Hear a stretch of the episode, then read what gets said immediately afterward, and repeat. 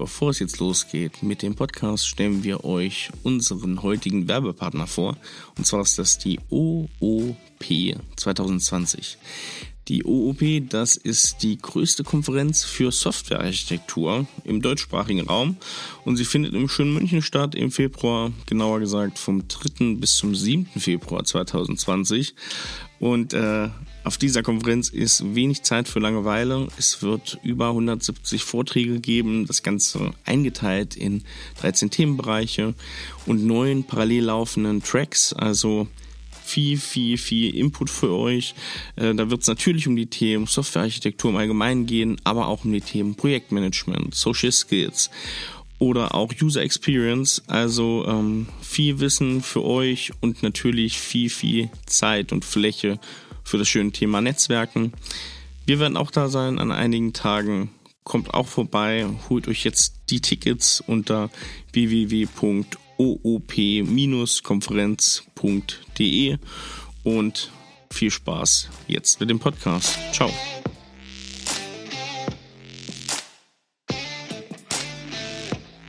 Analog First, Digital Second.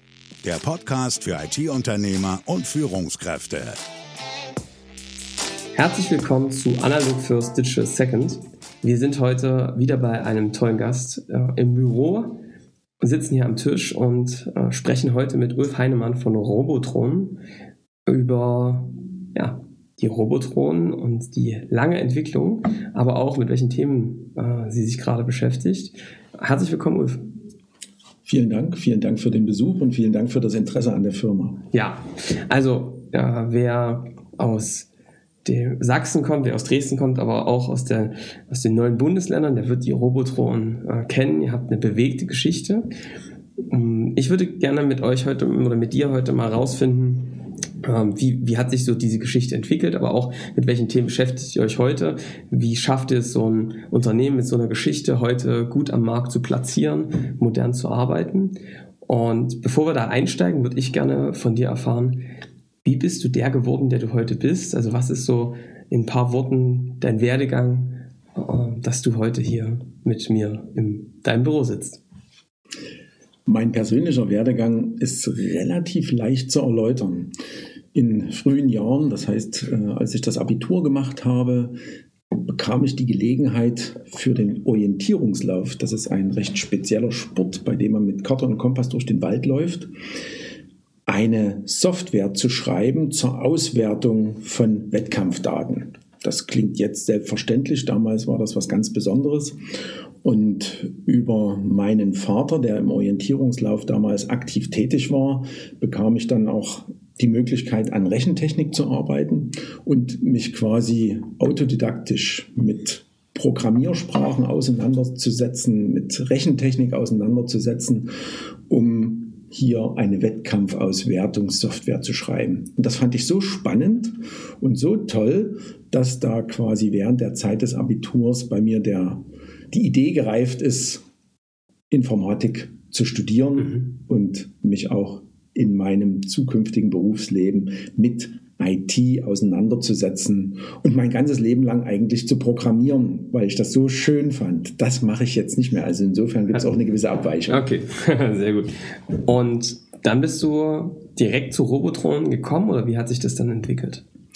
Na, das ist eine äh, vielleicht auch äh, ja, äh, ein Stück weit fast eine private Geschichte. Ich bin nach meinem Informatikstudium, was ich dann also tatsächlich entsprechend umgesetzt habe und was mir auch sehr, also sehr viel Spaß gemacht hat hier an der TU Dresden, Fakultät Informatik, bin ich in die weite Welt gereist und ich muss auch klar sagen, äh, nicht mit dem Ziel, überall arbeiten zu gehen, sondern ich wollte die Welt einfach sehen. Mhm. Bin losgereist und äh, quer los, mehr oder weniger einfach nur ein Ticket um die Welt in der Tasche, bin irgendwo in Australien gelandet, habe dort ein Auto gekauft und äh, das Leben ist nicht ganz so preiswert und billig in Australien. Und so musste ich mich dann während meines Australienaufenthalts, der sich über ein paar Monate hinzog, irgendwann mal bei meinem Vater melden und feststellen, dass meine Kreditkarte am Ende der Leistungsfähigkeit mhm. ist. Und da hat er zu mir gesagt, also pass auf, mein Sohn, wenn du wieder zurückkommst nach Deutschland, dann geht es darum, nicht mehr Urlaub zu machen und erneut in diese Welt zu fahren, sondern dann musst du dann für das Geld, was ich dir borge, bei Robotron arbeiten.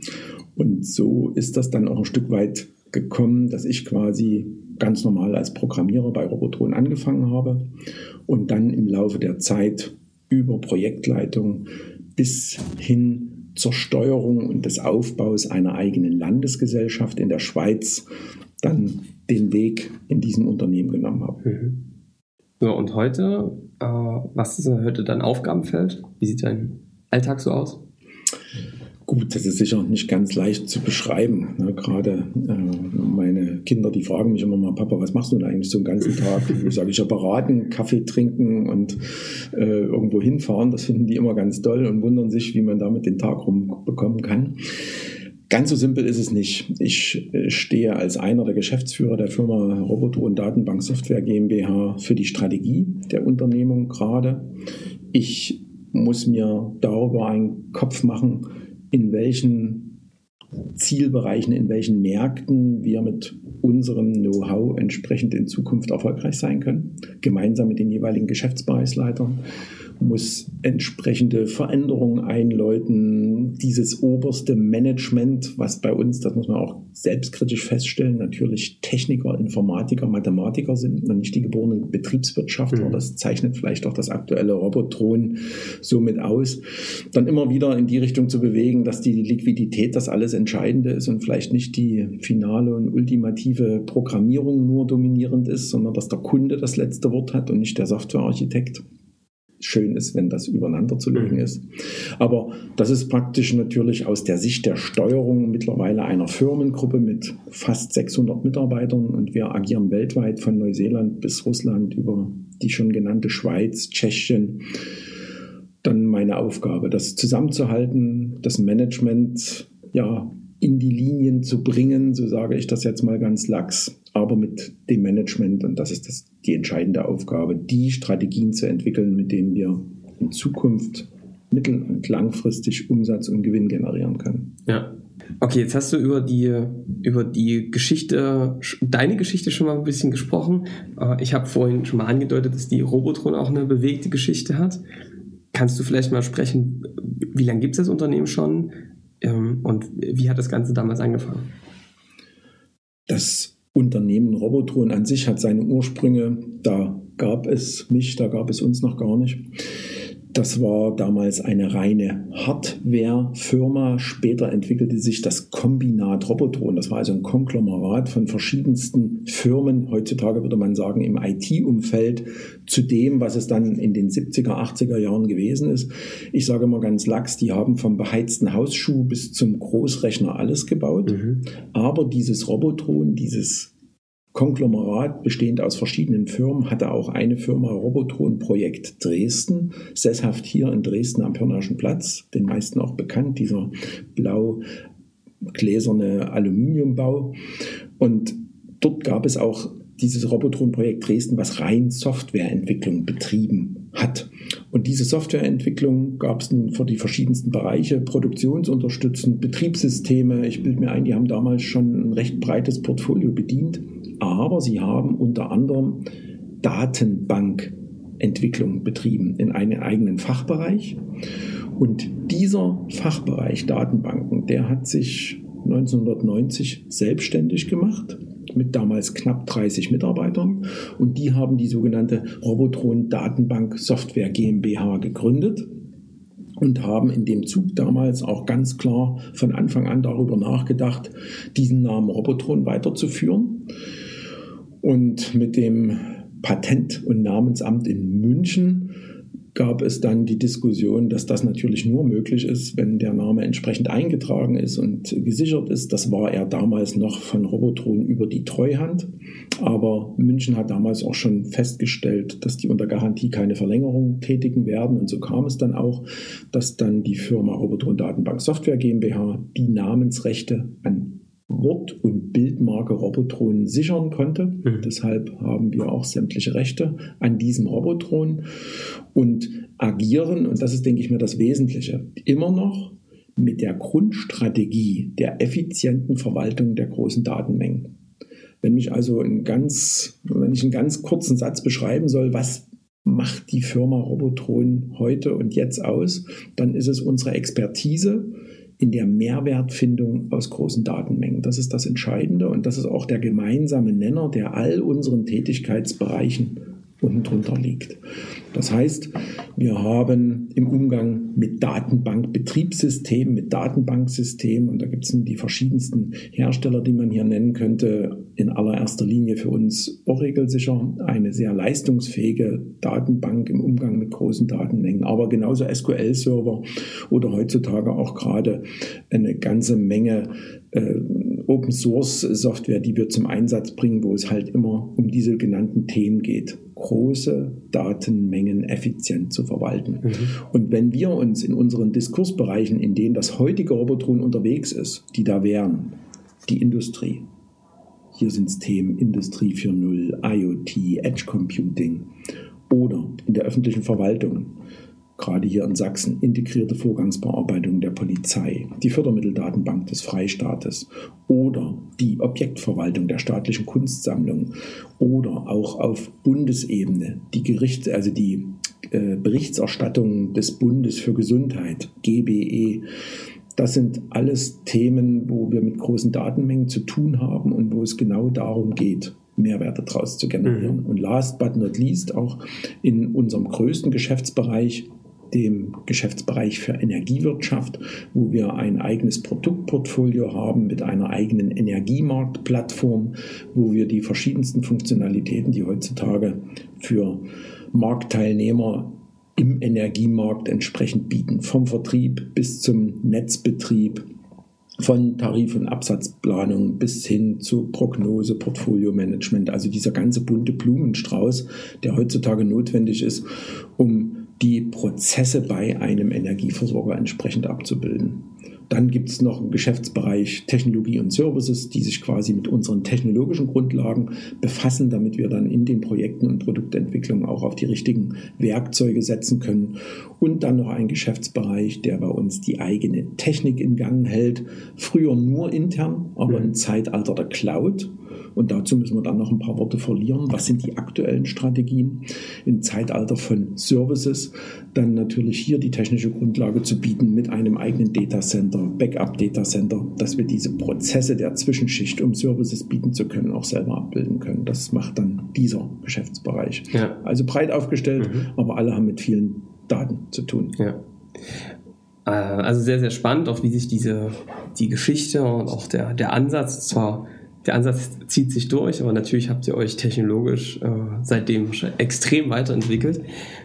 Hm, ihr seid jetzt gerade 600 Mann, hast du gesagt? Also in der Firmengruppe wirklich von Neuseeland bis Moskau sind wir knapp 600 Mitarbeiter. Ja. Und habt ihr schon auch mit den verschiedenen Branchen und auch den Lösungen schon sehr komplexe Felder, in denen ihr euch bewegt? Also so ein, wer mal in so ein Energieunternehmen reingeschaut hat, der weiß, dass da viele Spaghettifäden miteinander verknotet sind und dass das äh, echt komplexe Projekte sind.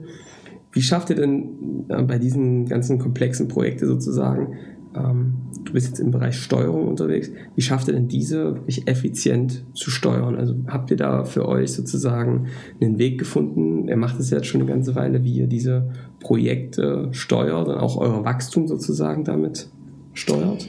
Na, die Herausforderung für eine Firma Robotron Datenbank Software GmbH, wie ganz genauso für jede andere IT-Firma heutzutage ist es ja, die Expertise einerseits in dem reinen reinen IT-technischen Hintergrund wie auch die Expertise in dem jeweiligen Diskursbereich entsprechend aufrechtzuerhalten. Mhm. Das sehe ich persönlich für die größte Herausforderung. Und das ist auch das, was wir Anfang 2000, das war eine Zeit, als ich auch in die Geschäftsleitung damals mit eingestiegen bin, was wir da von Anfang an noch intensiv verfolgt haben. Das heißt, die Herausforderung wurde immer mehr, dass der gute Informatiker auch gleichzeitig ein guter Fachmann für die Diskursbereiche sein muss, wo er durch seine Lösung entsprechende Mehrwerte mhm. bieten muss. Und das haben wir konsequent aufgegriffen, haben die damals rein technologisch aufgestellte Firma in Fachbereiche, in diese Geschäftsbereiche, die ich vorhin schon genannt habe, aufgeteilt und haben gesagt, es geht darum, das IT-technische Wissen bei uns in der Firma, insbesondere auch das Datenbank-technische und Massendatenverwaltungstechnische Wissen zu haben, aber gleichzeitig eine Prozesskenntnis aufzubauen, die sich auf die Kundenprozesse bezieht, die die Kundenterminologie beherrscht. Also man kann sich ganz leicht vorstellen, wir sind bei den staatlichen Kunstsammlungen im Kupferstichkabinett äh, unterwegs und äh, die Leute, die Fachleute, mit denen wir dort sprechen, die sprechen eine ganz andere Sprache als beispielsweise ein Ingenieur auf dem Shopfloor von BMW, für die wir verschiedenste IoT-Projekte realisieren. Das ist ich will nicht sagen eine disjunkte Sprache, ja. aber doch von der Terminologie sehr, sehr unterschiedlich. Und das kann ich nur dann bewerkstelligen, wenn ich meine Fachexpertise für die jeweiligen Themen entsprechend aufbaue zu Deutsch auch meine Mitarbeiter in ihren Skills in diese Themen hineinbringe, ihnen die Chance gebe, sich entsprechend einzuarbeiten, so dass wir, also wenn ich jetzt auf Robotron schaue, ganz klar jeweils Beratungs- beziehungsweise Fachkompetenzen, die wirklich fachlich fokussiert sind, aufsetzen und nachgelagert dann erst das IT- und Datenbank-Know-how einbringen, um dann auch tatsächlich in der Lage zu sein, den Kunden in seinen Prozessen und Anforderungen zu verstehen und mit unseren Werkzeugen, Mitteln und IT-technischen Möglichkeiten dann auch seine Themen umzusetzen. State of the Art selbstverständlich, denn das ist die Erwartungshaltung des mhm. Kunden. Er geht natürlich davon aus, dass wenn eine IT-Firma wie wir entsprechend antritt, dass wir das mit Technologien, Mitteln und Möglichkeiten machen, die dem Technikstand der heutigen Zeit entsprechen. Von der Sicherheit bis hin auch zu den entsprechenden Architekturen. Das heißt, ihr habt schon bewusst den Ansatz gewählt zu sagen, wir müssen eigentlich noch mehr nach vorne, sowohl das Wissen aufzubauen, als auch mehr in diese Beratung einsteigen, die schon auf den Geschäftsprozessen der Kunden sozusagen ansetzt, um einerseits selbst das Wissen aufzubauen und dann auch gute Lösungen zu bauen, auf der anderen Seite auch wahrscheinlich frühzeitig sozusagen die Projekte in die richtige Bahn zu lenken, die richtigen Grundlagen zu setzen, dass es dann auch erfolgreiche Umsetzungsprojekte werden. Also das ist meine ganz persönliche Ansicht, dass die Fachexpertise in dem jeweiligen Diskursbereich der Schlüssel zum Erfolg ist, um den Kunden verstehen zu können, weil der von, meiner, von meinem IT-Know-how sowieso ausgeht. Mhm. Ich muss dem also nicht erläutern, mit welchem äh, Framework, mit welcher agilen Herangehensweise ich dieses Problem löse. Dort setzt er meine Expertise voraus. Aber er erwartet, dass ich sein Fachproblem verstehe und ihm dafür auch eine Lösung präsentieren kann. Und hier sehe ich den entscheidenden Schlüssel und das ist auch das, was ich proaktiv aus der Sicht der Strategie der Firma entsprechend umsetze, dass ich sage, wir müssen Ideen im Umfeld des Kunden entwickeln, auf seinen Prozessen, auf seinen Themen, um das dann mit unserem Technologie-Know-how entsprechend umzusetzen. Das finde ich äh, den total richtigen Gedanken ich stelle mir es natürlich auf der anderen Seite auch total komplex vor. Also du hast sozusagen diese verschiedenen Technologien, du hast vorhin schon mal über verschiedene Technologien gesprochen, die ihr anbietet. Auf der anderen Seite hast du sozusagen diese Fachbereiche, Fachthemen, die sich herausbilden. Wie schafft ihr es da irgendwie dran zu bleiben und auch sozusagen äh, Stück für Stück besser zu werden in diesen Bereichen? Also das ist ja schon eine gewisse Komplexität auch in dem System drin.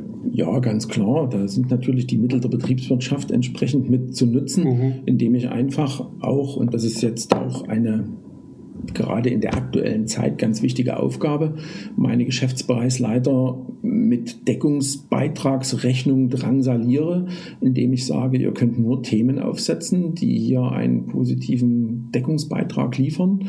Und ich messe sie auch immer wieder am Deckungsbeitrag. Selbstverständlich kann ich bedingt durch eine ganz, ganz konkrete Strategie mal in ein Thema eintauchen, wo sich der Deckungsbeitrag in der Anfangsphase in Grenzen hält. Ja. Aber irgendwo will ich dann ein ROI.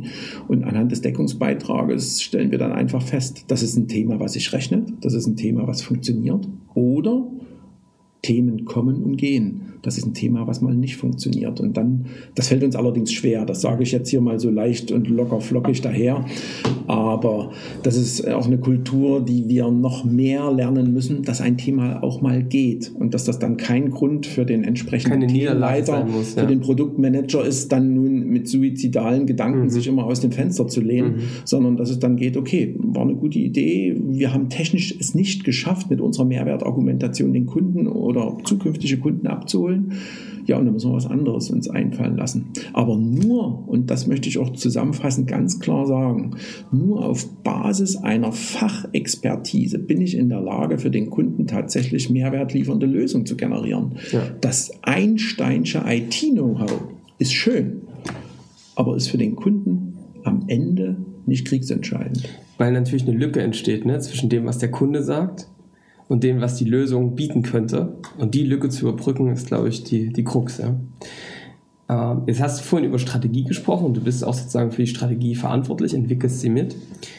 Da frage ich mich, äh, wie schafft ihr es denn systematisch dann, so würde ich das jetzt deuten, wenn ihr schon in der Beratung unterwegs seid, die Bedürfnisse der Kunden zu erfassen, rauszufinden, was treibt die gerade um und dann daraus eure richtigen Rückschlüsse zu nehmen und dann neue Themen anzustoßen, neue Technologien sich anzugucken oder läuft es andersrum? Erst die Technologie und dann das Problem.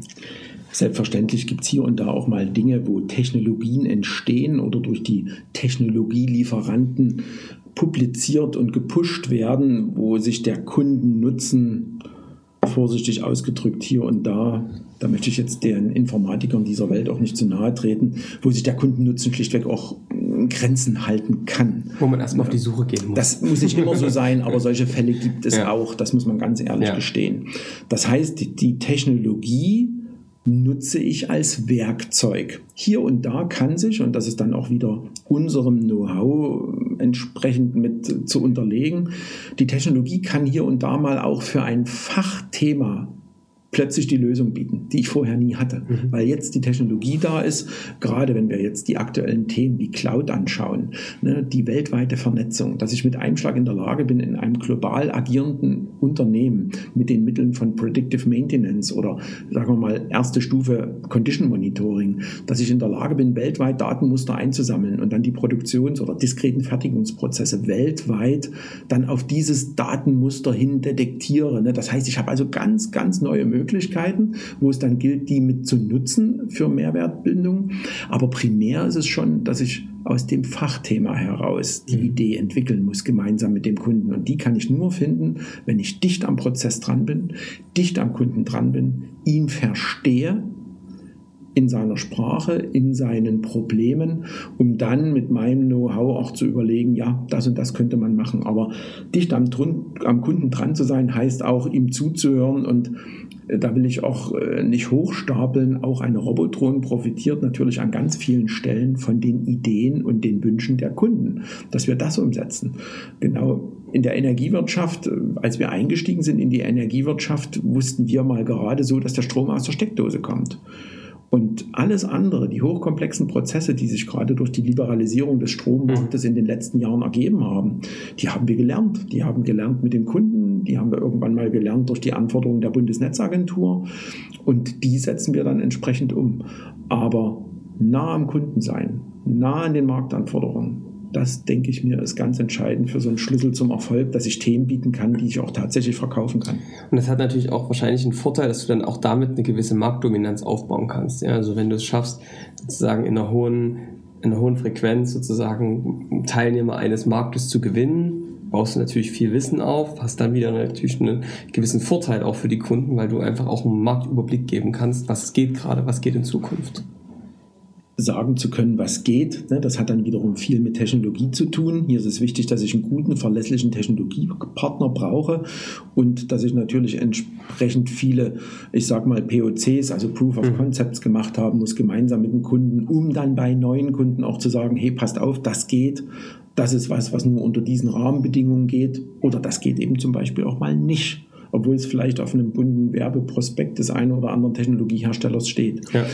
Und das ist natürlich etwas, was im Laufe der Projekttätigkeit, im Laufe auch der Produktentwicklung, wo wir unsere Produkte einsetzen, entsprechend an Wissen entsteht und was wir dann natürlich multiplizieren können. Aber eine große Herausforderung ist, dass man auf den Feldern, in denen man gerade erfolgreich ist und auch an vorderster Front mit agiert, und da sehe ich zum Beispiel Robotron momentan im Kontext IoT, im Kontext Industrie 4.0, gemeinsam mit dem Technologiepartner Microsoft, den kann ich da auch mit nennen, an ganz vorderer Position. Aber die Herausforderung besteht natürlich dann darin, entsprechend zu skalieren. Und das sind oftmals Probleme, die ich nicht mit einer 100.000 Mann Mannschaft lösen kann, sondern oftmals nur mit absoluten Spezialisten, mit Beratern, die mit dem Kunden gemeinsam die Prozesse anschauen, ne? gerade auf dem Shopfloor, also in der diskreten Fertigung, die mit dem Maschineningenieur reden können, um dort ganz genau beispielsweise Sensoriken anzubringen, die Daten auszuwerten, dann das technologische Know-how auch auf die dahinterstehende, zur Verfügung stehende Architektur bringen können. Und das ist, äh, sage ich mal, nicht so leicht zu skalieren, weil ich nicht genügend Leute habe mit diesen Skills, die mir das umsetzen können. Das heißt also, wir bei Robotron sind momentan mit unserem eigenen Edge Computing System RoboGate und den Ideen Objekterkennung und äh, dann praktisch Condition Monitoring, Predictive Maintenance derartig erfolgreich, dass ich aktuell deutlich mehr Projekte umsetzen könnte und Arbeiten umsetzen könnte, als ich aktuell in meiner Mitarbeiterschaft mhm. mit den entsprechenden Skills skalieren kann. Ja. Ja, da muss ich also auch die Kirche im Dorf lassen. Was kann da eine kleine Firma wie wir und in dem Kontext, wenn wir da mit gerade großen Automobilisten in Deutschland reden, ne, die einen mit den drei Buchstaben in München oder die anderen in Stuttgart oder dann noch welche in Ingolstadt, mhm. ne, wie kriege ich dort meine Mannschaft hochskaliert, um das entsprechend abbilden zu können? Wenn ich dann vor allen Dingen auch noch über Fachleute rede, wo nicht nur eine Robotron danach sucht. Ja, ja. Also du brauchst schon gewissermaßen dann Helden, um sozusagen die Ansätze, die es gibt, dann auch in der Praxis bei den Kunden in ihre individuellen Systeme, in ihre individuelle Landschaft sozusagen einzupassen und Neues entstehen zu lassen. Ich brauche ganz viele Helden. Ja. Ich brauche einen Held, der eine Idee hat. Ich ja. brauche einen Held, der mit dem Kunden reden kann. Und das sind oftmals nicht dieselben. Mhm. Und dann brauche ich auch wieder einen Held, der quasi das System so aufbaut, dass es wiederverwendbar ist, dass es Produktcharakter hat und dann auch wieder bei einem anderen Kunden eingesetzt werden kann. Das heißt also, die Anforderungen an die Mitarbeiter fachlicherseits, technischerseits, aber auch bis hin zur Kommunikation, die sind schon relativ hoch. Ja, jetzt ist ja das Problem, dass es nicht so wie im Comic ist, dass die Superhelden einfach gebacken sind, dann sind sie da, sondern äh, Superhelden ähm, muss man ja ausbilden irgendwie. Was, was macht ihr denn da? Also in den Bereichen ist, glaube ich, jetzt klar geworden, warum es diese Spezialisten braucht, auch ähm, gerade fachlich äh, man sich reinarbeiten muss. Wie, wie schafft ihr das, auch vielleicht systematisch die Helden auszubilden? Das ist ein Hauptthema eines jeden wissensbasiert agierenden Unternehmens. Die Ausbildung der Leute. Und mhm. wenn man eine IT-Firma auch gerade wie eine Robotron anschaut, dann muss man sagen, was sind unsere Assets? Ne, der eine oder andere in Dresden weiß, wir fahren mit irgendwelchen roten Autos rum und wir haben auch alle unseren Laptop, aber das sind alles Gegenstände. Ne, da fahre ich die ersten Kilometer oder klappt das Ding auf, dann ist alles nur noch die Hälfte wert. Die Assets der Firma sind die Mitarbeiter und deren Skills.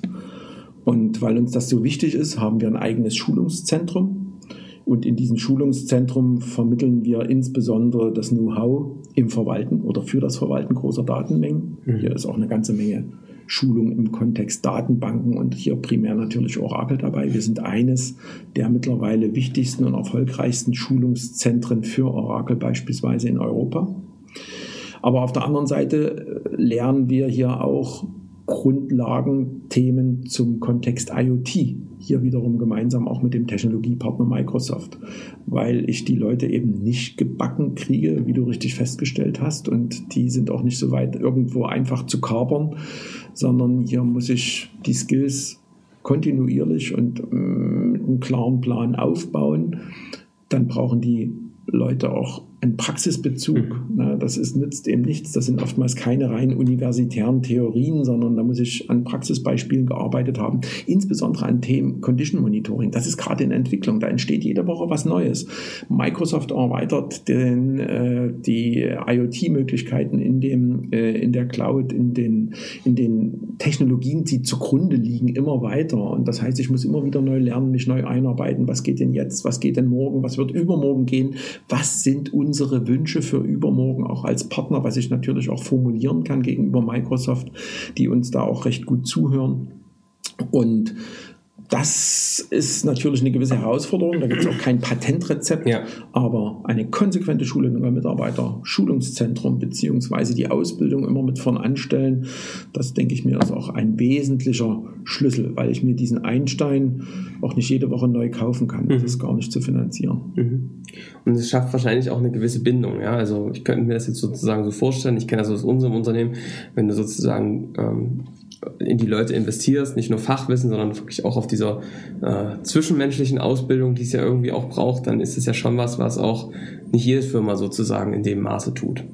Gut, hier muss man natürlich aufpassen. Gut ausgebildete Leute bieten oder logischerweise, die generieren natürlich Begehrlichkeiten, auch bei zum Beispiel großen Automobilisten. Und da haben wir natürlich in unserer Historie, da äh, würde ich Unsinn erzählen, wenn ich das negiere, das eine oder andere Erlebnis, wo hier Leute Angebote bekommen, wo ich schlichtweg nicht parieren kann. Mhm. Das geht einfach gar nicht, ne? weil beispielsweise ein großer Autohersteller, der nimmt das Geld in die Hand, weil er dort ein neues Thema aufsetzen muss und das muss der nicht betriebswirtschaftlich begründen oder beweisen. Der kann das Geld einfach nehmen.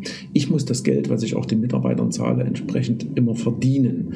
Ne? Von der Seite her habe ich da schon eine gewisse Hürde auch immer mit zu überspringen aber wir tangieren damit das Thema der Mitarbeiterbindung. Und das ist natürlich etwas, was jetzt unabhängig aller Technologien, unabhängig aller, ich sag mal, Schulungsmaßnahmen, die sicher mit wichtig sind, aber was ich trotzdem gerade in der heutigen Zeit, wo es im Kampf um die Talente nicht gerade einfacher wird, immer mit berücksichtigen muss. Und da gibt es nun die verschiedensten Dinge, die wir bei uns in der Firma mit umsetzen. Mhm. Was sind denn so aus deiner Sicht rückwirkend die Dinge, wo du sagst, das war das, wo die Mitarbeiter aus deiner Sicht den meisten Mehrwert für sich rausgezogen haben, wo du sagst, das sind so für uns vielleicht ein paar Geheimwerkzeuge, die wir nutzen, um einen Mehrwert für unsere Mitarbeiter neben dem fachlichen äh, zu bieten?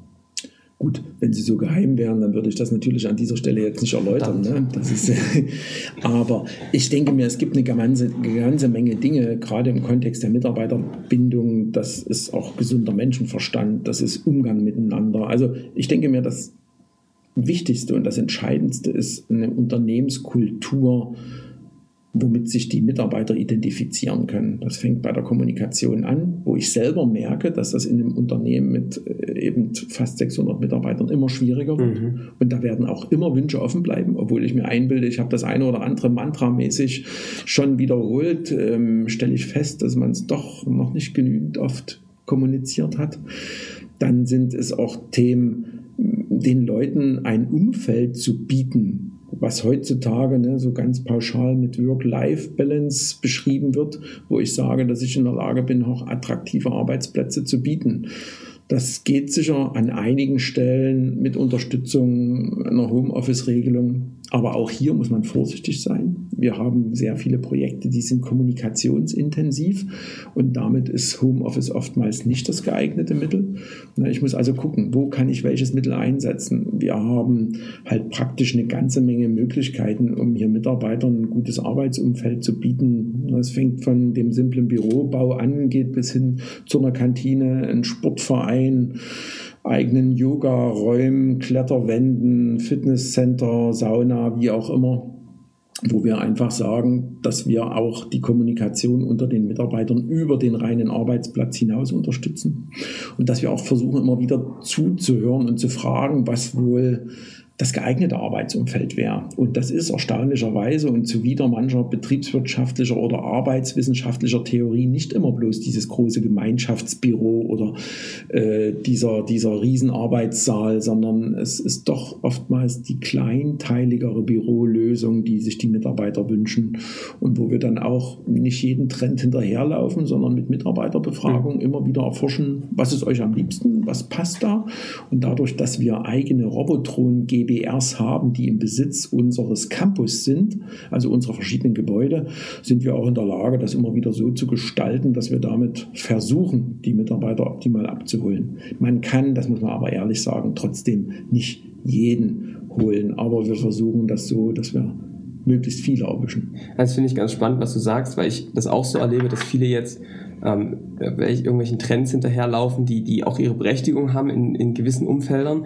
aber man eben trotzdem ganz genau gucken muss, pass, was passt zu unserer Kultur, was passt zu unserem Mitarbeiter, was passt zu unseren Kunden, Projekten und das sind halt, die müssen nicht immer die neuesten, modernsten Sachen sein, sondern da finde ich den Punkt sehr gut, dass du sagst, den Leuten zuhören, wo haben sie einen Bedarf, wo haben sie auch einen, einen Mangel Entschuldigung, wenn ich dir da reinrede. Ja. Für viele Mitarbeiter ist es tatsächlich nach wie vor noch recht wichtig, einen Arbeitsplatz zu haben, wo sie das Bild vom Partner hinstellen können ja. und eine mehr oder weniger bei Informatikern, die haben da nicht so das grüne Händchen. Ne? Ich ja. bin selber einer, da steht mir das zu, sozusagen, ihre mehr oder weniger schöne Grünpflanze noch mit daneben zu stellen.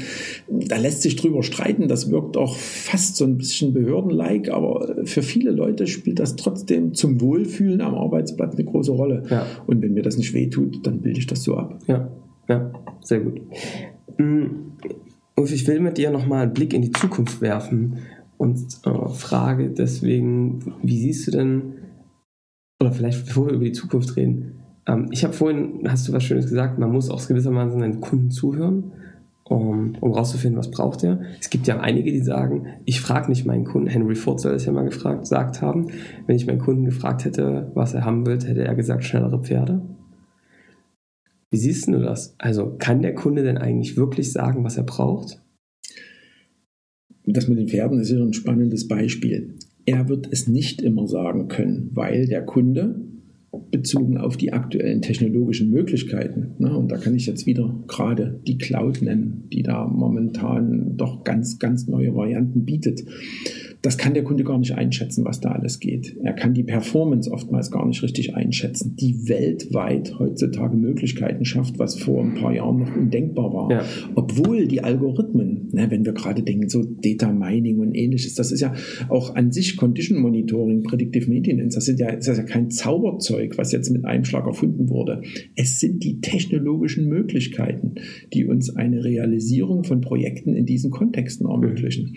Und dort sehe ich genau die Aufgabe von IT-Unternehmen, egal ob in der Beratung oder in der Projektumsetzung, dem Kunden anhand seiner Projekte und Aufgaben zu sagen, was ist mit aktuellen Technologien möglich.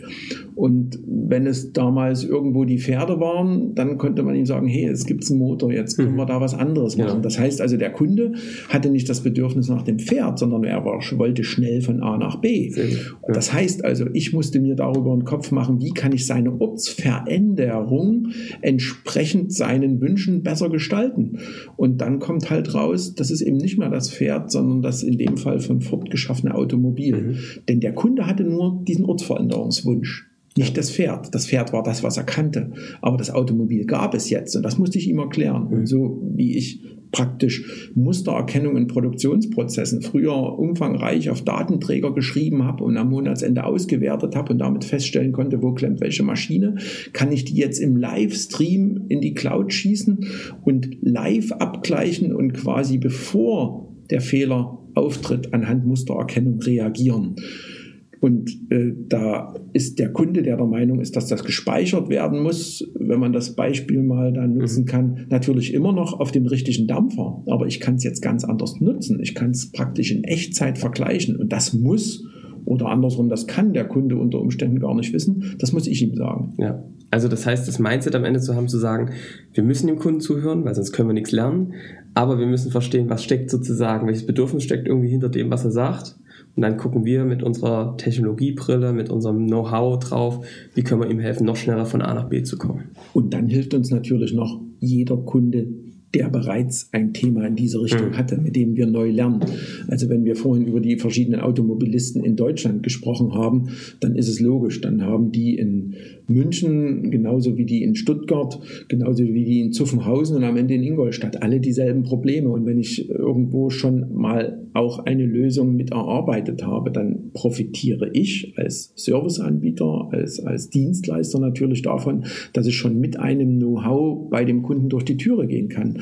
Und dass mir das natürlich auch umso leichter fällt, dann entsprechend ein Feedback zu geben und hier Dinge auch mitzunutzen, die ich irgendwo schon erfahren habe. Und weil ich aber bei allen tätig bin, schlägt sich das auch von denen, der vielleicht in einem Thema mal der Erste war und vielleicht das höchste Investment in die Forschung betrieben hat, dann wieder so rüber, dass ich irgendwo am Ende auch zu ihm wieder zurückkomme und sage, hey, äh, wir haben dort die Idee so und so genutzt und das hat auch wirklich funktioniert. Und schlussendlich partizipieren dann alle Kunden von dem Know-how des Dienstleisters, der an vielen Fronten kämpft, weil er einfach die Erfahrung hat.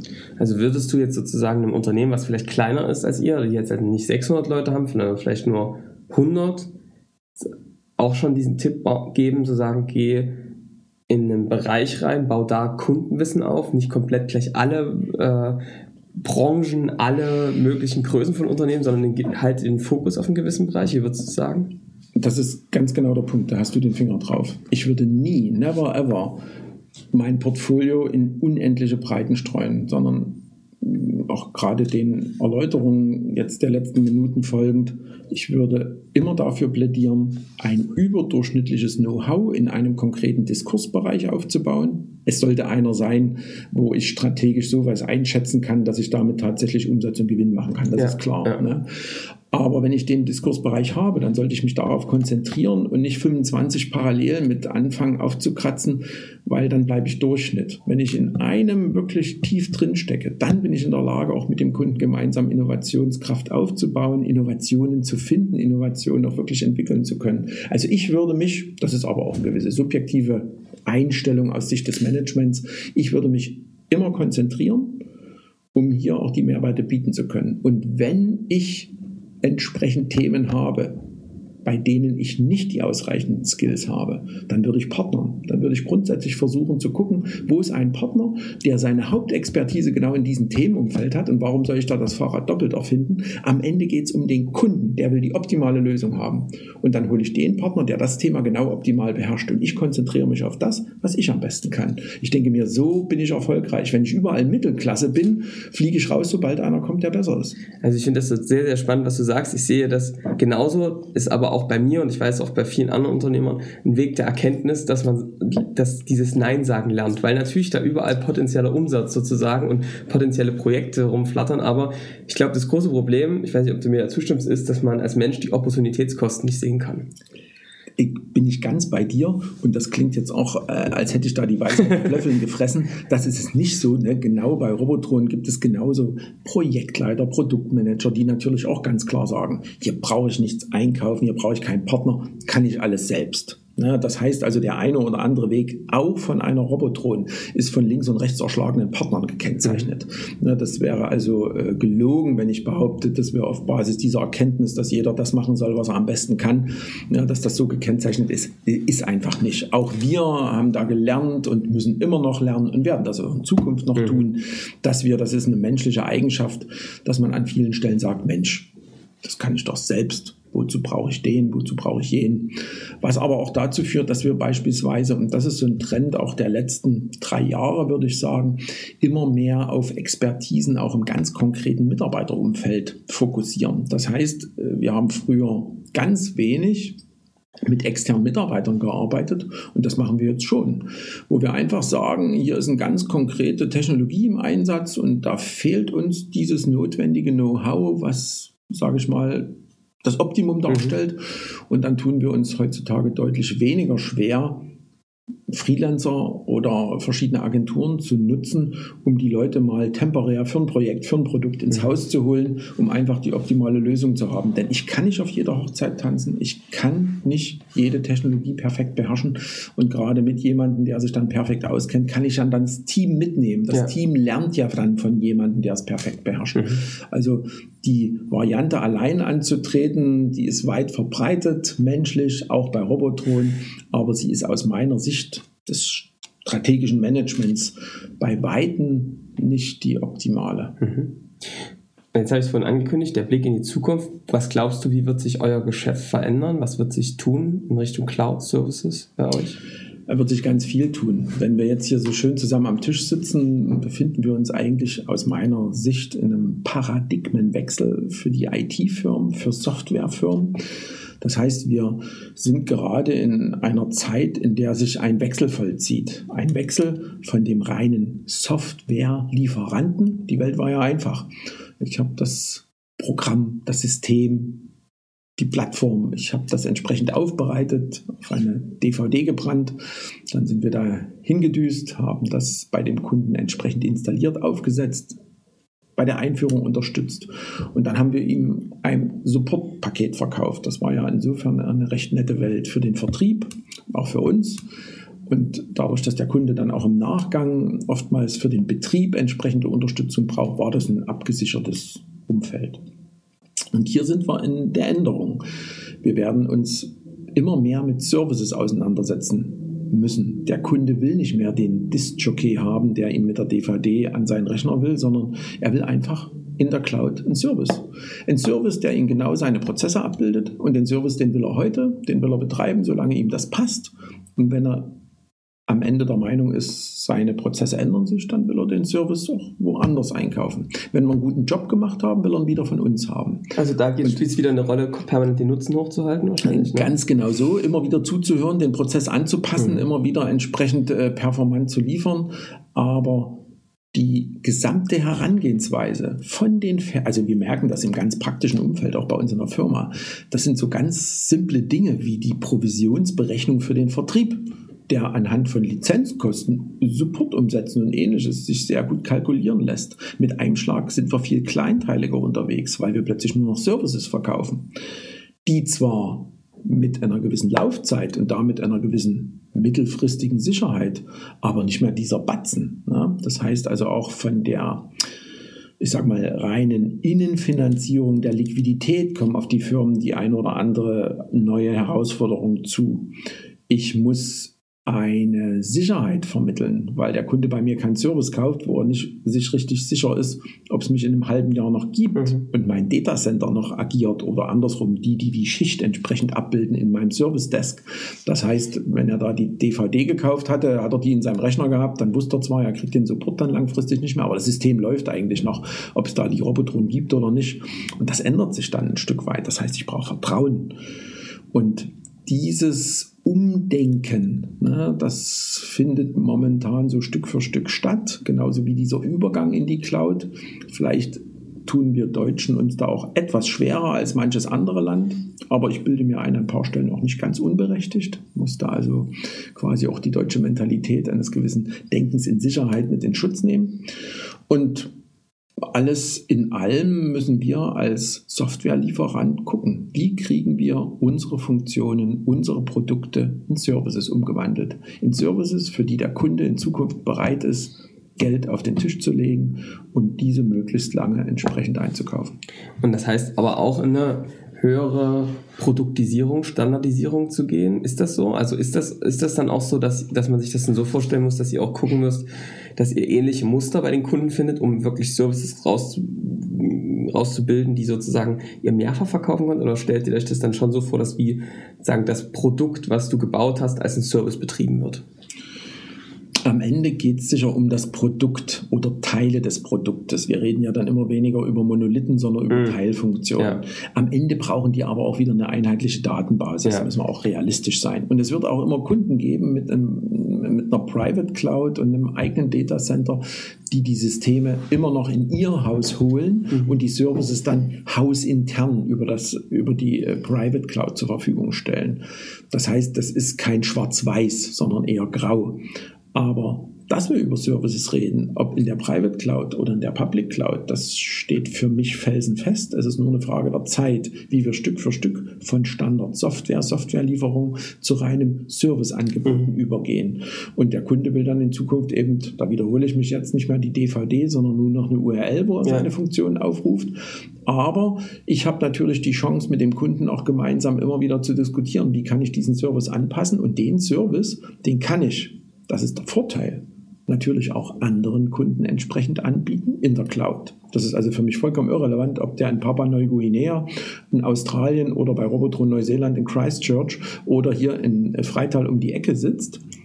Hat aber auch, und das ist wiederum das Risiko dabei, den Effekt, dass das eine Firma egal ob sie in Turkmenistan oder in der Mongolei sitzt, ganz genauso machen kann. Mhm. Das heißt, der Kunde, für den ist in dem Fall überhaupt nicht mehr wesentlich, wo der Service an sich herkommt. Jetzt mal aus, ne, ja. bei den deutschen Datenschutz und die ja. SVGO, darüber sind wir uns alle einig. Das heißt, die Daten müssen in Deutschland gehalten werden und ähnliches. Das sind so Rahmenbedingungen, die ich jetzt an der Stelle mal gar nicht anführen möchte. Aber wir sind mit einem Schlag vergleichbar. Der Service kann kommen, woher er will. Und man muss sich diesen in dem Fall zusätzlichen Wettbewerb, der am Ende weltweit mit einem Schlag entsteht, stellen. Und das ist die Herausforderung.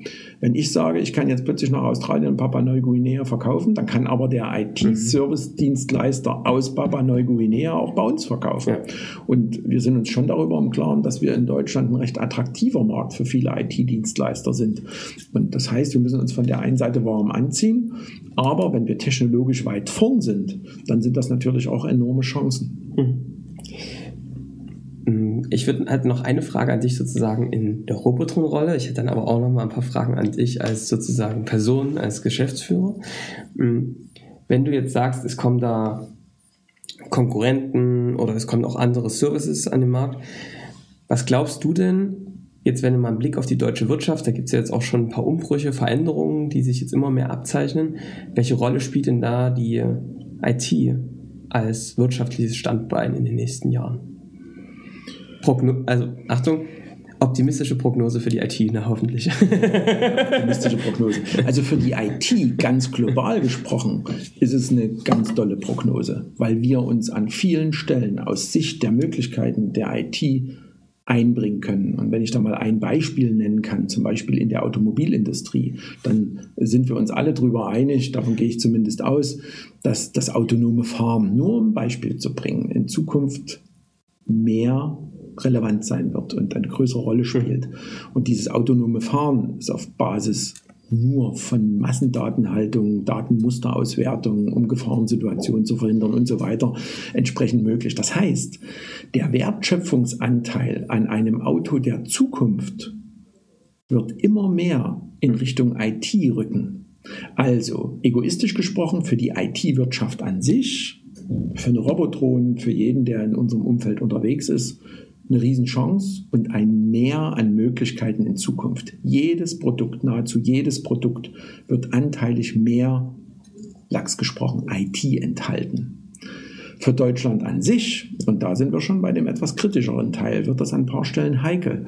Wir haben von den Technologie Anbietern, wenn man mal eine SAP als einen recht speziellen Anbieter da noch außen vor nimmt, relativ wenige bei uns am Start. Das heißt, die meisten kommen irgendwo aus den USA oder anderen Fall noch aus China. Und die partizipieren natürlich an dieser Entwicklung. Mhm. Und wenn man da jetzt ein deutsches Automobil nimmt, wo momentan die Wertschöpfung irgendwo, weiß ich nicht, bei 95 Prozent in Deutschland liegt, wird bei dem Automobil in zehn Jahren, was vielleicht auch autonom fährt, aufgrund der IT-technischen Möglichkeiten, die im Hintergrund bestehen, der Cloud-Nutzung, die das Fahrzeug ununterbrochen braucht, um überhaupt fahren zu können, um Kreuzungs- oder gefährliche Situationen mhm. überhaupt bewältigen zu können. Ne, da wird also dieser IT-Anteil an der Wertschöpfung, an dem Service dieses Fahrzeuges, auch dort reden wir dann vom Service, nicht nur von der Produkteigenschaft, sondern das Fahrzeug braucht ununterbrochen ja. einen Service, um fahren zu können. Das heißt, das wird in Richtung IT wandern. Mhm. Und wenn diese IT-Strukturen, diese Technologien nicht mehr aus Deutschland kommen, dann heißt das in der Endkonsequenz, dass ein Anteil X, den ich nicht ohne weiteres benennen kann oder jetzt auch so nicht möchte, nicht mehr aus Deutschland kommen, ja. sondern zum Beispiel aus den USA.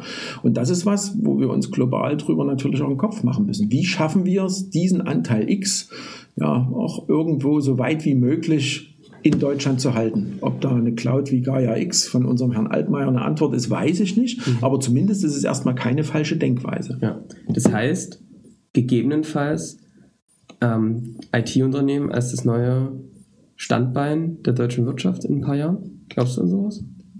Als Geschäftsführer von Robotron kann ich jetzt nicht Nein sagen. Aber wenn wir mal den Blick auf Sachsen werfen, dann können wir schon resümieren, dass die Software, die IT-Industrie in den letzten Jahren der größte Arbeitskräftegenerator mhm. war. Und ja, ich würde die Frage mit Ja beantworten, mhm. dass wir gute Chancen haben, wenn wir uns technologisch wirklich dahinter klemmen und hier eine gute Performance zeigen, dass wir im Kontext der IT-Industrie auch in Deutschland in der Lage sind, einen großen Teil der Entwicklung weltweit mit beizutragen und damit auch einen großen Teil unserer Wertschöpfung in diese Themen mit zu schieben. Ja. Also äh, sehr, sehr spannend, auch was du über die Prozesse gesprochen hast, wie ihr, in welchem Ansatz ihr unterwegs seid, äh, bei Kunden, über die Fokussierung. Bei uns im Podcast guckt man dann auch immer noch die zweite Seite an, und zwar die Person hinter dem äh, Geschäftsführer. Und was mich zum Beispiel interessiert ist, also wenn ich mir das jetzt so vorstelle, du sitzt hier in deinem Büro, 600 Mitarbeiter, da wird ja einiges an Informationen noch bei dir zusammenfließen. Wie sieht denn so dein Alltag aus? Also kümmer, was kümmerst du dich? Führst du deine, führst du deine Direktoren oder deine Business Unit Leiter oder was sind so die Themen, mit denen du dich so beschäftigst? Erzähl mal ein paar Schwanks aus deinem Alltag. Ein paar Schwanks sagt man, alles nicht so einfach. Also alle wollt ihr gar nicht wissen und äh, manche sind auch nicht für die Öffentlichkeit, die sind nicht immer ganz leicht. Auch ein Geschäftsführer ist nur ein Mensch mit seinen Sorgen und Problemen. Aber um hier entsprechend agieren zu können, ist es natürlich schon von Vorteil, wenn man auch selber eine gewisse Expertise und da gehe ich sogar so weit, auch technisch in den Umfeldern hat, in denen man mit entscheiden soll. Ich empfinde das zumindest als großen mhm. Vorteil, dass ich selber irgendwann mal Informatik studiert habe, selbst wenn ich mich selber als Programmierer nicht mehr einstellen würde, so habe ich doch ein gewisses Grundverständnis für das Gesamtthema und kann das eine oder andere auch nach wie vor nachvollziehen bzw. ansatzweise verstehen. Und um da auch nicht total zu verdummen, beschäftige ich mich auch immer, wenn ich Zeit habe, mit meinem Raspberry Pi und programmiere da und versuche mit den Mitteln von Python dem Gerät klarzukommen. Mein Projekt läuft allerdings jetzt schon, ich sag mal, zwei, drei Jahre schon viel zu lange. Ne? Ich bin also weit über die geplante Projektlaufzeit hinaus. Kunde ist noch zufrieden oder? Na, das hält sich in Grenzen, das hält sich in Grenzen, aber die Möglichkeiten sind immer wieder neu. Und äh, auf der anderen Seite gibt es mir aber auch die Möglichkeit, gerade im Kontext IoT, eine ganze Menge immer live mitzubekommen und nachvollziehen zu können. Das äh, ist das, was mir dann auch hilft. Aber ansonsten, weil du ganz konkret fragst, ist, wie kriegt man so eine Steuerung hin? Dann muss man auch selber kritisch feststellen, dass man auf keinen Fall in der Lage ist, gerade fachlich betrachtet, überall ähm, mitreden zu können. Das geht einfach nicht. Und deshalb ist es wichtig, dass man ein Management hat, Geschäftsbereichsleiter, die sich um ihre Themenfelder kümmern. Und ich sage denen auch ganz klar, es geht nicht darum, dass die sich um die Eskalation in dem einen Projekt oder in einem anderen Projekt oder um weiß ich nicht was alles kümmern. Das ist Nebenwerk, das ist selbstverständlich, das ist operatives Management, was eher auf der Projektleiter- und Abteilungsleiterebene zu suchen ist, sondern sondern von meinen Geschäftsbereichsleitern erwarte ich, dass sie sich täglich immer wieder darüber im Kopf machen, wie können wir mittel- und langfristig Umsatz und Gewinn generieren. Das heißt, ich brauche gute Leute in den jeweiligen Themen, damit ich als Geschäftsführer auch ruhig schlafen kann und entsprechend ja, ich sag mal so, meinen Job machen kann, des Gesamtcontrollings, Zahlen zu gucken, Strategien auch mit auszuhacken und zu gucken, wo sollten wir uns denn global hin, hinbewegen. Aber ich brauche gute Leute, die in ihren Themen erfolgreich unterwegs sind, die auch selber wissen, wo man in Zukunft erfolgreich in dem Themenumfeld agieren kann. Das ist alleine aus Sicht eines Geschäftsführers überhaupt nicht zu schaffen. Und auch ich bin nicht Einstein. Ja, das heißt, so ein bisschen das Konzept Unternehmer im Unternehmen, die sozusagen schon auch, die du mit in die Geschäftsmodell, Geschäftsbereich Entwicklung aktiv mit einbeziehst, dass die an ihrer Abteilung arbeiten können genau wie ich vorhin sagte, die Deckungsbeitragsrechnung ist ein ganz gutes Mittel, das allen in die Hand zu geben, wo die einfach selber immer wieder bewerten können. Funktioniert das Thema, funktioniert es nicht? Äh, bei uns, bei Robotron, haben die Geschäftsbereichsleiter auch die Möglichkeit, durchaus auch mal einen Versuchsballon steigen zu lassen und sich da auszutesten.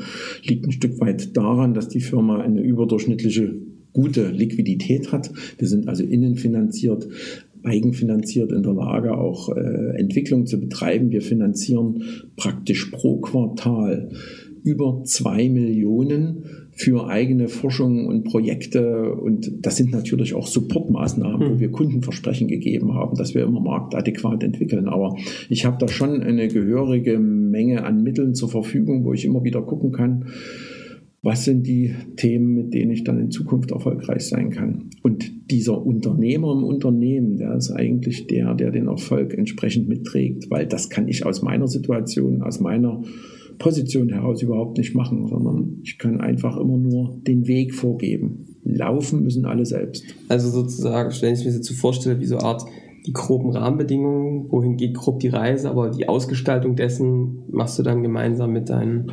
Geschäftsbereichsleitern.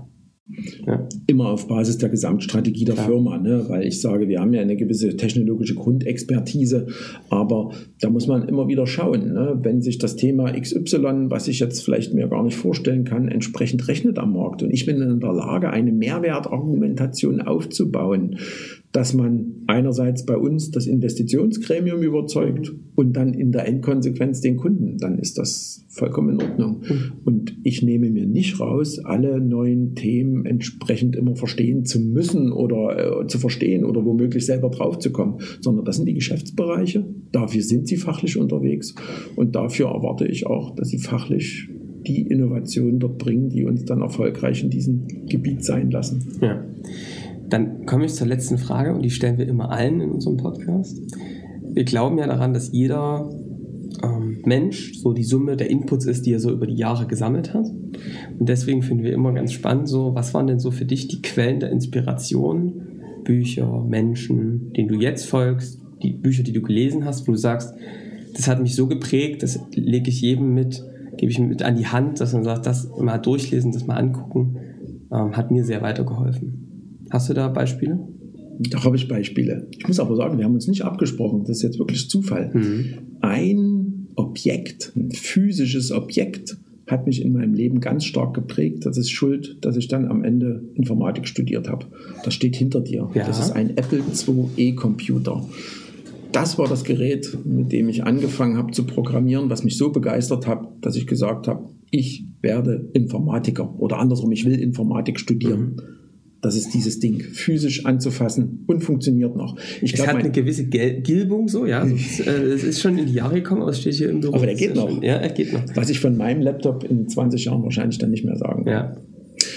Dann ist es irgendwo als Mensch mein Vater, der die Firma aufgebaut hat und mit einem enormen Tatendrang und einer überdurchschnittlichen intrinsischen Motivation und dem Optimismus und dem Glauben an Menschen, dass er das da quasi geschafft hat, Robotron Datenbanksoftware GmbH zu dem zu machen, was es jetzt ist. Das ist also die Stelle, wo ich auch sage, so eine Kraft muss man erstmal haben, mhm. woran ich mich auch orientiere und was mir da auch in gewisser Hinsicht immer ein Vorbild ist. Ja. Und dann, auch um das vielleicht noch abzurunden, als drittes Buch rein für das Management. Man kann sich ja das nehmen mir die Betriebswirtschaftler jetzt nicht übel. Ich bin auch einer in meinem zweiten Studium. Äh, da kann man sich anhören über Strategien, was man will. Es ist am Ende irgendwo auch ein Stück weit das Gefühl im Bauch, das ist ein Stück weit auch das Händchen, das Gefühl für Märkte, für Kunden. Aber bei mir ist es auch noch ein Buch, ein ganz einfaches. Chuck Welch, Winning heißt mhm. das. Und das ist relativ einfach, um es mal auf den Punkt zu bringen. Also manch ein Betriebswirtschaftler, äh, manch ein Betriebswirtschaftler wird äh, wochenlang darüber dozieren können, was Jack Welch dort in drei Seiten abhandelt. Aber ich finde, der bringt es auf den Punkt. Und das ist ein Buch, wo man durchaus immer mal wieder eine Seite zitieren kann, wenn man nicht so recht weiß, wie geht man am besten vorwärts. Finde ich genial und hat mich von der betriebswirtschaftlichen Seite, also das, was mich jetzt als Manager mittreibt, ganz stark beeinflusst. Kannst du uns vielleicht noch eine Essenz mit rausgeben, wo du sagst, das war so ein Gedanke, der dir hilft, der dir geholfen hat? Strategie ist keine endlose universitäre Abhandlung und Überlegung und Erarbeitung, sondern Strategie ist etwas, was man sich vornimmt, was man will und dann durchzieht. Mhm. So schreibt Jacques Welch so ähnlich. Und cool. das ist das, was ich mir dann auch immer mal wieder vor die Augen hole. Mhm. Äh, ein gelungenes äh, Zitat ähm, für den Abschluss. Ulf, mir hat sehr viel Spaß gemacht. Wer sozusagen mehr Büchertipps haben möchte, wir haben eine Bücherliste äh, im Podcast. Da sind alle, von allen Gästen alle Bücher drin zum Schmökern, für einen Urlaub vielleicht mal. Da könnt ihr gerne vorbeigucken. Ansonsten freuen wir uns über ein Abonnement auf den gängigen Kanälen. Schreibt uns gerne, wie ihr es fandet. Wie war es denn für dich heute? Das war interessant. Aber wir hatten uns ja auch im Vorfeld schon getroffen. Ja. Also das Gespräch war kurzweilig und insofern für mich auch sehr erfreulich. Sehr schön. Also, dann wünschen wir euch einen schönen Tag und bis bald. Ciao.